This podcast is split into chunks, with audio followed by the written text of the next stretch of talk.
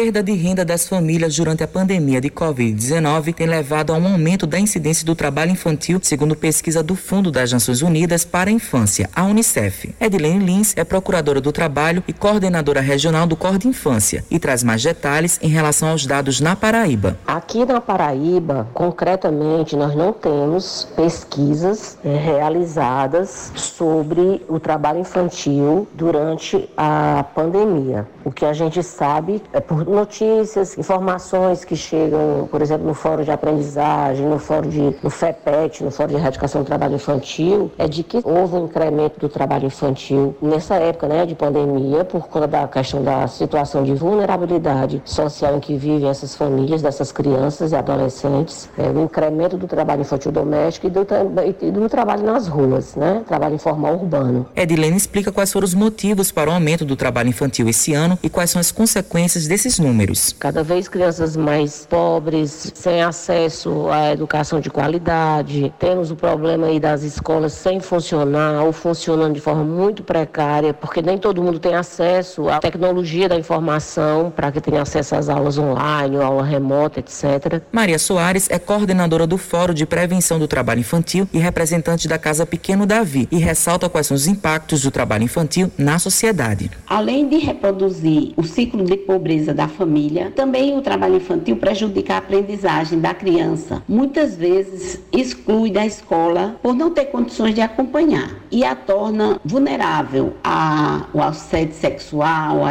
questão de saúde, por conta dos esforços repetitivos, acidentes com máquinas, acidentes com animais é, no meio rural, entre outros. Com relação à educação, a criança e o adolescente que trabalha, em geral, apresentam dificuldade no desempenho escolar, que leva muitas vezes ao abandono dos estudos. Isso acontece também porque eles costumam chegar à escola já muito cansados, não conseguindo assimilar os conhecimentos passados para desenvolver suas habilidades e competência. E isso vai trazer prejuízos para a sociedade. Soares fala a relevância da conscientização em relação ao trabalho infantil e faz um alerta. Temos ainda na nossa sociedade a valorização do trabalho infantil para crianças pobres. A criança não pode ser responsável por sustentar a família. Isso acontece quando a criança é responsável pelo ingresso de uma parte significativa da renda familiar. Essa inversão pode causar muitas dificuldades. Uma das consequências também é a baixa autoestima, pois não consegue se relacionar com o seu grupo social. Matheus Silomar para a Rádio Tabajara, uma emissora da PC, empresa paraibana de comunicação.